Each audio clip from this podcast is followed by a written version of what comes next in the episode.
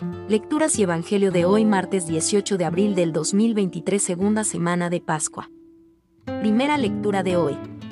Todos pensaban y sentían lo mismo. Lectura del libro de los Hechos de los Apóstoles. En el grupo de los creyentes todos pensaban y sentían lo mismo, lo poseían todo en común y nadie llamaba suyo propio nada de lo que tenía. Los apóstoles daban testimonio de la resurrección del Señor Jesús con mucho valor y Dios los miraba a todos con mucho agrado. Ninguno pasaba necesidad, pues los que poseían tierras o casas las vendían, traían el dinero y lo ponían a disposición de los apóstoles, luego se distribuía según lo que necesitaba cada uno. José, a quien los apóstoles apellidaron Bernabé, que significa consolado, que era levita y natural de Chipre, tenía un campo y lo vendió, llevó el dinero y lo puso a disposición de los apóstoles. Palabra de Dios.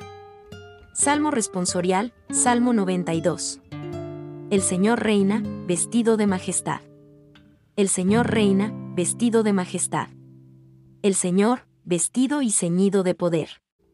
Así está firme el orbe y no vacila. Tu trono está firme desde siempre. Y tú eres eterno. Tus mandatos son fieles y seguros. La santidad es el adorno de tu casa. Señor, por días sin término. Evangelio de hoy.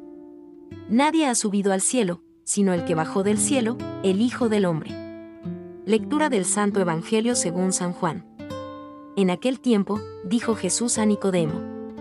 Tenéis que nacer de nuevo, el viento sopla donde quiere y oye su ruido, pero no sabes de dónde viene ni a dónde va. Así es todo el que ha nacido del Espíritu. Nicodemo le preguntó, ¿Cómo puede suceder eso? Le contestó Jesús. ¿Y tú, el maestro de Israel, no lo entiendes?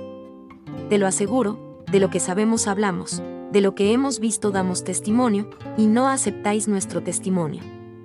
Si no creéis cuando os hablo de la tierra, ¿cómo creeréis cuando os hable del cielo? Porque nadie ha subido al cielo, sino el que bajó del cielo, el Hijo del Hombre.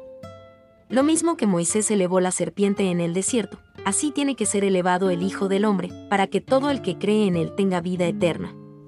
Palabra del Señor.